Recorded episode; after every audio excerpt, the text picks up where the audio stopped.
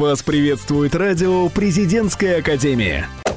Доброе чего бы то ни было, дорогие друзья. Здравствуйте, уважаемые слушатели, с вами радио «Президентская академия» и мы его ведущие Оля Чертова и Коля Громяк. И сегодня Здравствуй, абитуриент. Немного о нас или что такое Российская Академия Народного Хозяйства и с чем ее едят. День памяти и скорби. Репортаж, посвященный началу Великой Отечественной войны 22 июня 1941 года. И снова о нас. Материал о журналистском ремесле, подводных камнях и дальнейшем ее развитии в современном мире и многое-многое другое. А в конце нашего выпуска анонсы или куда сходить в ближайшее время. Начинаем мы по традиции с новостей, которые сегодня для нас подготовили Владислава Старченко и Кристина Макроусова. Президентская академия второй год подряд входит в десятку лучших университетов согласно рейтингу лучших вузов России Forbes. Российская академия народного хозяйства расположилась на шестом месте. В рейтинге учитывается не только качество образования, но и статистические данные о трудоустройстве выпускников, их востребованности в регионах, а также о количестве предпринимателей среди них.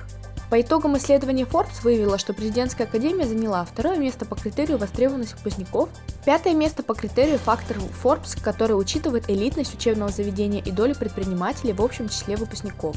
Итоговый балл Российской Академии Народного Хозяйства и Государственной Службы составил 51,4, что позволило Академии занять шестую строчку в общем рейтинге лучших вузов по версии Forbes. Президентская академия открыла свои двери для абитуриентов. 20 июня стартовала приемная кампания 2019. На сегодняшний день Северо-Западный институт управления – это один из ведущих вузов Санкт-Петербурга. В этом году 250 бюджетных мест выделено для абитуриентов по программам бакалавриата и специалитета. Кроме того, для поступающих предусмотрена специальная бонусная система. К примеру, при наличии золотого значка отличия ГТО абитуриенты могут получить дополнительные баллы к ЕГЭ. Напомним, что в прошлом году за период приемной кампании наибольшим спросом среди абитуриентов пользовались такие направления, как международные отношения, менеджмент, экономика и реклама и связи с общественностью. В целом конкурсное место составил 113 человек. Центр совместного управления Российской Академии Народного Хозяйства и Государственной службы при Президенте Российской Федерации активно включился в работу по совершенствованию муниципального контроля. В Калининграде прошел круглый стол по теме «Муниципальный контроль как важнейший инструмент в системе местного самоуправления. Проблемы и пути совершенствования». Ведущей выступила научный сотрудник Центра местного самоуправления Института управления и регионального развития. 24 июня в ходе собрания обсуждались особенности осуществления муниципального контроля в широком смысле, а также текст федерального закона о контрольно-надзорной деятельности.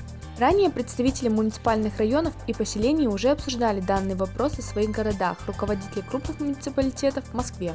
В ходе дискуссии Алексей Пахомов, эксперт Министерства экономического развития России, познакомил участников с концепцией муниципального контроля, предложенной в проекте федерального закона о контрольно-надзорной деятельности. В работе круглого стола приняли участие руководители контрольных органов и юридических служб Великого Новгорода, Липецка, руководители органов местного самоуправления из Калининграда, Москвы, Рыбинска, а также другие эксперты. День памяти и скорби. Репортаж, посвященный началу Великой Отечественной войны 22 июня 1941 года. Сегодня, 22 июня, 4 часа утра, без объявления войны, германские войска напали на нашу страну. Музыка военных лет, красные гвоздики, мальчишки в почетном карауле – все это символы живой памяти об отдавших своей жизни солдат. Вся жизнь перевернулась, все поникло перед зловещим словом «война». Именно с таких слов начался в минувшую субботу, 22 июня, митинг, посвященный Дню памяти и скорби у памятника «Блокадная полынья».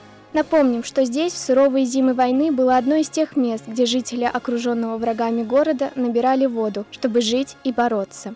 В этом году к проведенной акции присоединился факультет социальных технологий во главе с деканом факультета Олегом Кузиным, совместно с молодежью Центрального района и заместителем главы администрации района Еленой Кузиной. Очень приятно, что сегодня здесь собрались молодые люди.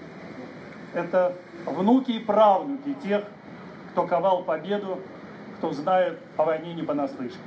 Спасибо вам, поскольку пока мы приходим поклониться святым памятным местам, связанным с нашей победой, то я считаю, что наша страна непобедима. В рамках литературной программы «Мы помним» школьники читали стихи и прозу, которые открывали страницы 1941 года. Участники акции с замиранием и слезами слушали пронзительное чтение ребят, вспоминая своих родных и близких, прошедших эту дорогу жизни. Я убит под Оржевом, в безымянном болоте, в пятой роте, на левом при жестоком налете.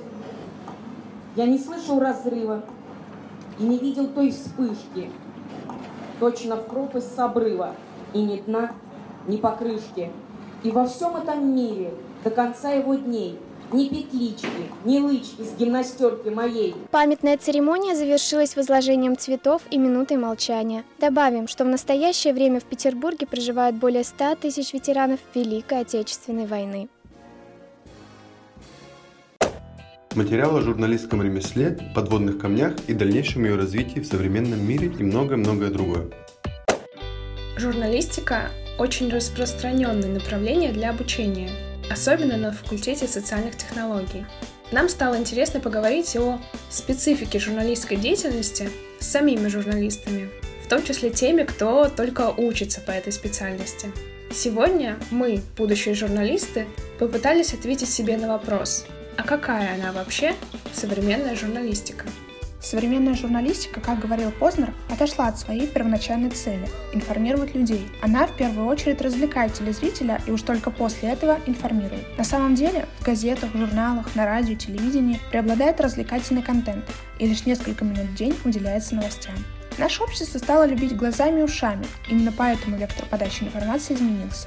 Зрители предпочитают смотреть юмористические ТВ-передачи, нежели то, что будет способствовать их развитию. Проблема в том, что глупеет общество, а журналистика лишь подстраивается под него, чтобы быть актуальной в данный период времени. Возможно, это слишком обобщенно, но я заметила эту тенденцию уже очень давно. Редко кто смотрит образовательные передачи о природе, политическом устройстве общества, глобальных проблемах. Помимо этого, одной из важных проблем современной журналистики является копирование. Практически каждый интернет-СМИ цитирует другое, не приносит ничего нового, лишь пишет похожий материал, немного изменив структуру текста. Одним из самых популярных мнений о современной журналистике можно назвать ее интерактивность, конвергентность и актуальность. Все это действительно так. Развитие технических ресурсов очень помогает работе журналистов и в целом СМИ. Но мало кто говорит о том, что журналистика входит в число самых опасных профессий наряду с, например, военными, шахтерами и спасателями. Помимо того, что журналист 21 века должен быть эрудирован, иметь знания о многих аспектах жизни общества, он также должен обладать огромным набором личностных качеств, позволяющих ему создавать смелые и правдивые материалы. Несмотря на преобладание огромного количества развлекательного контента в медиасфере, крупные информационные агентства, телеканалы и другие СМИ публикуют множество серьезных и волнующих общество материалов. Журналисты сейчас борются за свободу слова, прозрачность и полноту той информации, которую СМИ предоставляют своей аудитории.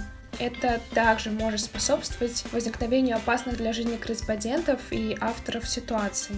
Сейчас я для себя вижу журналистику как стремительно развивающуюся и осваивающую новые технические условия, как невероятно сильную структуру, способную влиять не только на процессы, которые происходят в политике или обществе, но и на сознание людей в целом.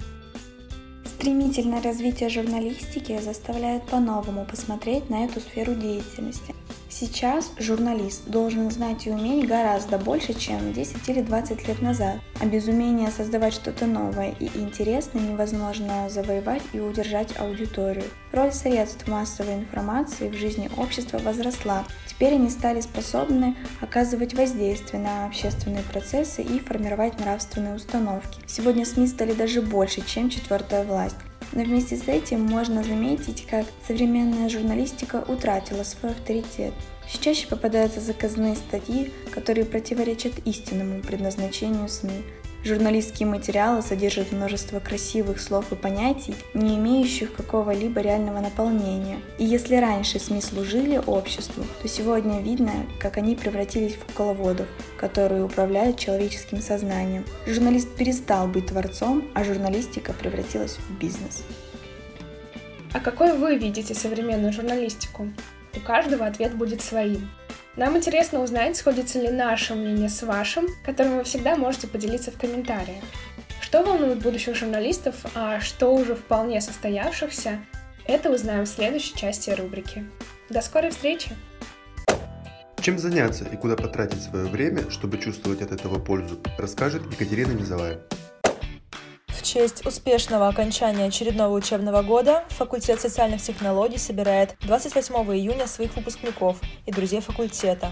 Всех, кто помогал и участвовал в его становлении, развитии и процветании. Студенты факультета подготовили программу и будут рады приветствовать гостей. В программе вечера выступление декана, выпускников факультета, ведущих преподавателей, специалистов-практиков, медийных личностей, сотрудничающих с факультетом, а также посвящение музея истории журналистики и пиар, формальное и неформальное общение. Приглашаются все желающие.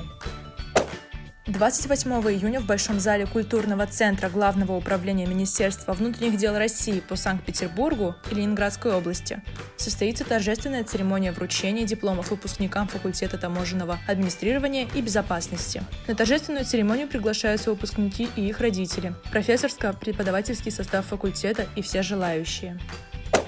24 июня состоится открытие летнего цикла школы аналитиков Высшей школы финансов и менеджмента Российской академии народного хозяйства и государственной службы в рамках проекта «Пятая четверть». Школа аналитиков Высшая школа финансов и менеджмента успешно стартовала в ноябре в 2018 году. Опыт проведения занятий в формате мастер-классов деловых встреч с выпускниками показал, что идея этого проекта о ранней профессионализации правильная и действительно помогает старшеклассникам определиться с выбором направления образования. Кроме того, участие в школе аналитиков помогло им расширить кругозор, оценить востребованность будущей профессии финансового менеджмента, финансовой аналитики, инвестиционной аналитики, риск менеджмента на рынке труда, в бизнесе, а также почувствовать себя студентом, понять уровень обучения и проникнуться атмосферой академии. Летний цикл школы аналитиков будет проходить в период с 24 июня по 28 июня с 13.50 до 17.50 часов. На сегодня это все. С вами было радио Президентской Академии. А также мы, его ведущие, Ольга Чертова и Николай Громяк. До новых встреч! Вы слушаете радио Президентская Академия. Нас слушают те, кого будет слушать страна.